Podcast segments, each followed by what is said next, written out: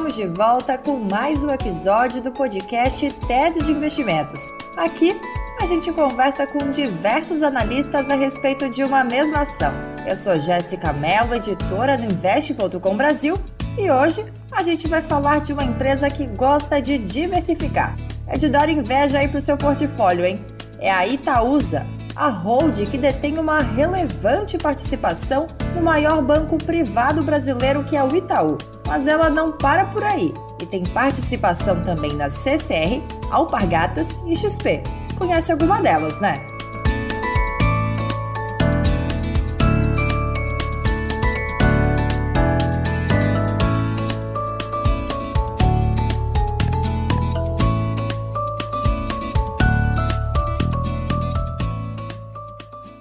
E para comentar sobre as perspectivas da holding, eu conversei com Alexandre Massuda, que é sócio e head de análise da SFA Investimentos, Gustavo Pazos, que é analista da Warren, e Carlo Daltoso, que é head de research da Eleven. Bora lá? A Itaúsa é uma holding que busca empresas relevantes no mercado com um fluxo de caixa estável e uma marca competitiva. Mas ela indicou que deve pausar os investimentos por um ano Pois é, estava gastando bastante pelo jeito. E falou também que deve aumentar os dividendos nos próximos anos, porque teve um recuo, o que não agradou muito os acionistas. Em 2019, o rendimento de dividendos da companhia chegou a 8,45%. Em 2021, baixou para 4,2%. Para reverter a situação, o CEO da Itaúsa, Alfredo Setúbal, disse que os dividendos devem voltar ao patamar histórico de 40% de payout nos próximos três anos. Ainda, o Itaúsa tem buscado ser menos dependente do setor financeiro e aposta em setores da chamada economia real, como é o caso da CCR de concessões rodoviárias. Alexandre Massuda, sócio e rege de análise da SFA Investimentos, detalha que desde a pandemia os dividendos começaram a diminuir. Desde a pandemia, o Itaú começou a pagar menos dividendos do que na época pré-pandemia. Se a gente for lembrar, na, na, na, no começo da pandemia, né, uma preocupação muito grande com a liquidez dos bancos, né? ninguém sabia ao certo o que, que ia ser da economia, como que ia se comportar né, na adimplência de crédito, né, como ia estar a solidez dos bancos. E o Banco Central ele acabou limitando o, o banco a pagar dividendos. Tá? Então, como o Banco Central limitou a pagar o mínimo que, que permite o estatuto do banco, né? no caso do Itaú, a em torno daí do, dos 25%, 30% foi, foi permitido o Itaú pagar, tá? e o, o Itaú pagou isso, e como consequência, a Itaúsa pagou menos dividendos, porque já que ela, ela distribui os dividendos que recebe do Itaú, acabou pagando menos dividendos, porque Itaú pagou menos dividendos. Né? Carlos Daltoso, que é head de research da Eleven, explica que a Itaúsa é queridinha dos investidores pessoa física, com maior número de CPFs, e que ela vem apresentando resultados robustos ao longo dos anos.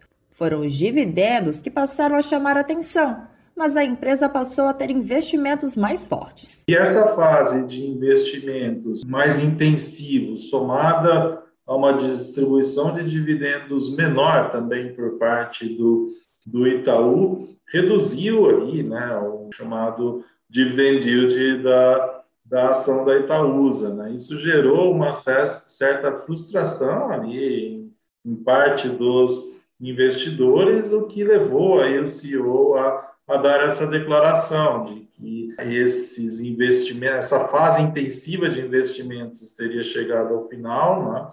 E nos próximos anos ali a Itaúsa deve voltar a pagar um patamar de dividendos mais elevado. E agora, quais os pontos positivos e os principais riscos da Itaúsa?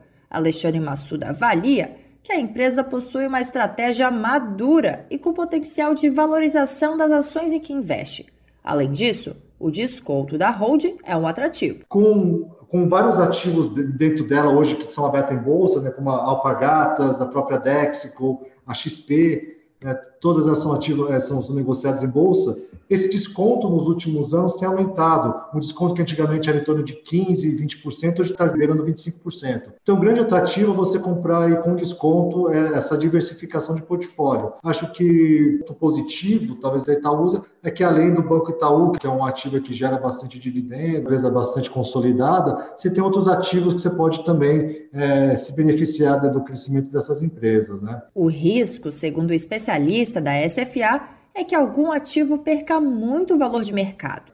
Acho que o um ponto negativo é se essa estratégia de diversificação der errado, né? Algum ativo que ela comprar realmente perder muito valor desde, desde o preço de compra dela, isso pode acarretar numa, numa perda de valor. Né? Mas acho que eles acabam estão diversificando numa estratégia muito mais segura, né? Acho que quem quer muita segurança no, no, nos investimentos quer, quer uma empresa assim, que não vai ter muito crescimento, mas vai ter, vai ter vai ter um, sempre um valor vindo de dividendos mais, mais seguros, a Itaúsa é uma boa opção. Né? Para quem não gosta disso, a Itaúsa acaba não sendo, sendo uma opção para esse investidor. Gustavo Pazos, que é analista da Warren, lembra que a companhia indicou uma pisada no freio para amadurecer os investimentos já feitos.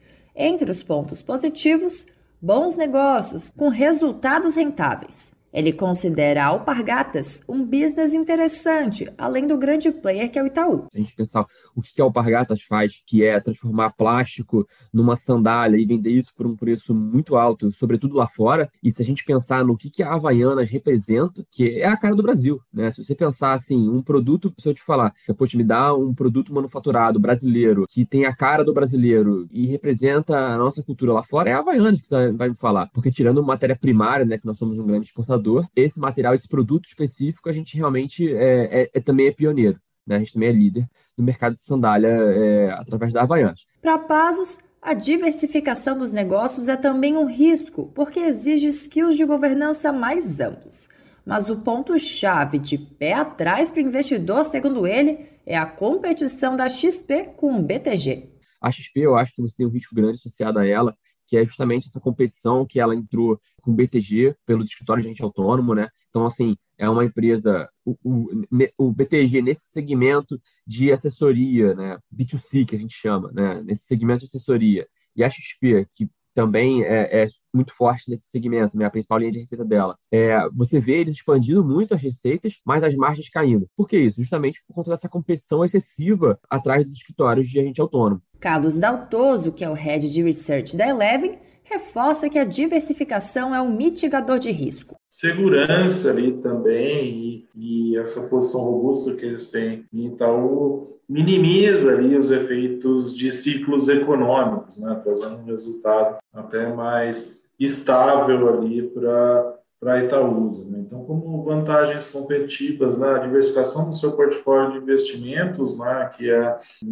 classificado como muito bom ali o portfólio deles, né, diferente, por exemplo, de Bradespar, né, que é um veículo que investe uma outra holding que investe apenas em Vale, né? Então não tem essa diversificação que eu mencionei. Então é, a gente vê ali, né, como fatores positivos, exatamente essa maior, essa maior diversificação. E de acordo com o especialista da Eleven, o desconto maior também requer atenção. O lado negativo, que aí gera também muita especulação às vezes, né?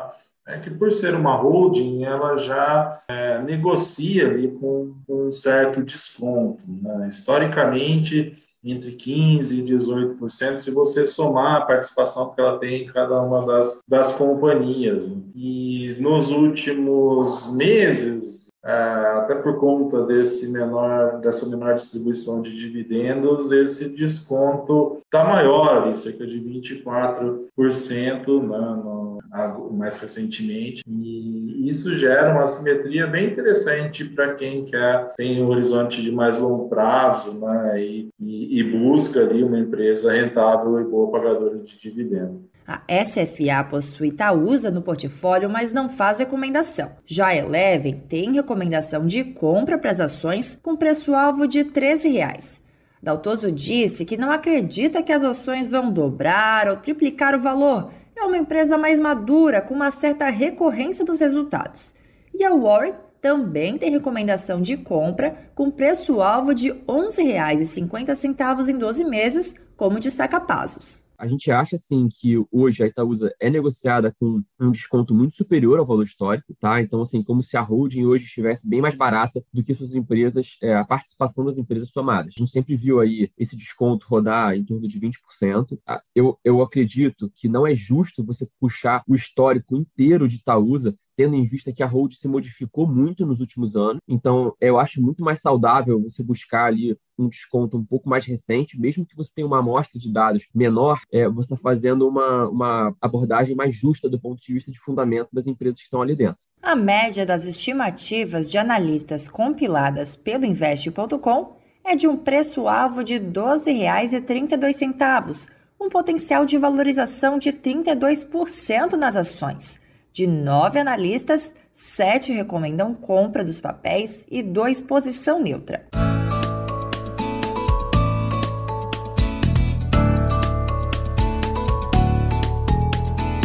Esse foi mais um episódio do podcast Tese de Investimentos.